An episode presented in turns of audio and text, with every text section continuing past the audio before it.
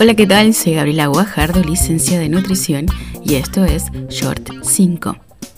En 5 minutos explicaremos por qué la cebolla es la culpable de nuestro llanto. Cortar cebollas sin llorar no es una tarea fácil.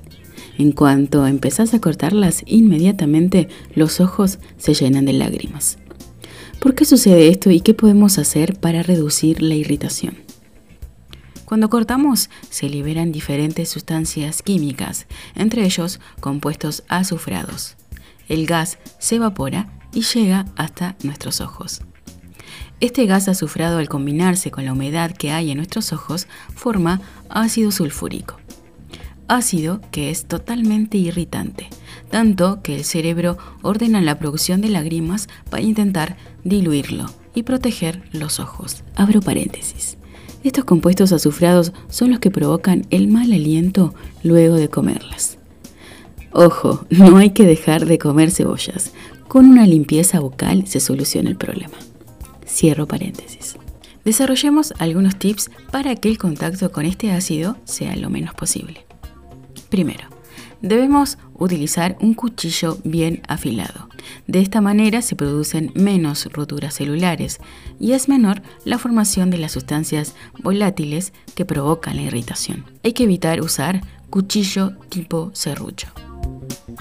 Segundo, mojar el cuchillo. La reacción que ocurre en los ojos ocurre directamente con la humedad que hay en el cuchillo.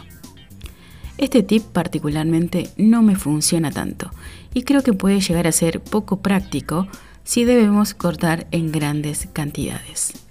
Tercero, utilizar lentes. Cuarto, dejarlas en agua antes de cortarlas.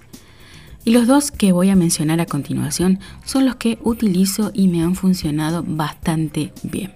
Debemos pelar las cebollas, envolverlas en papel film o en una bolsa, lo que tengas a mano, y guardarlas en la ladera hasta el momento de usar. Este método lo aprendí hace muchos años, mientras trabajaba en un restaurante y era la encargada de preparar la mise en place, así que tenía que picar grandes cantidades de cebolla. El frío ralentiza el proceso de formación de estos compuestos volátiles sulfurados.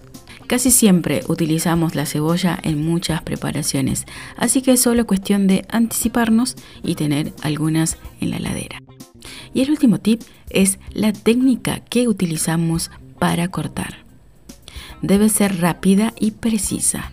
Esta técnica se obtiene solo con la práctica y está unida al primer tip. Lograremos rapidez y precisión con un buen cuchillo. De esa manera, las emisiones de gas serán de menor duración. Invertir en un buen cuchillo hará que todo lo que hagamos en la cocina se facilite. Si ya lo tenemos, lo siguiente será tener una buena tabla para picar. Muy bien, ¿cómo cortamos? Es importante esconder la yema de los dedos dejando que el cuchillo se apoye en los nudillos, pero que aunque baje no pueda encontrar nuestros dedos.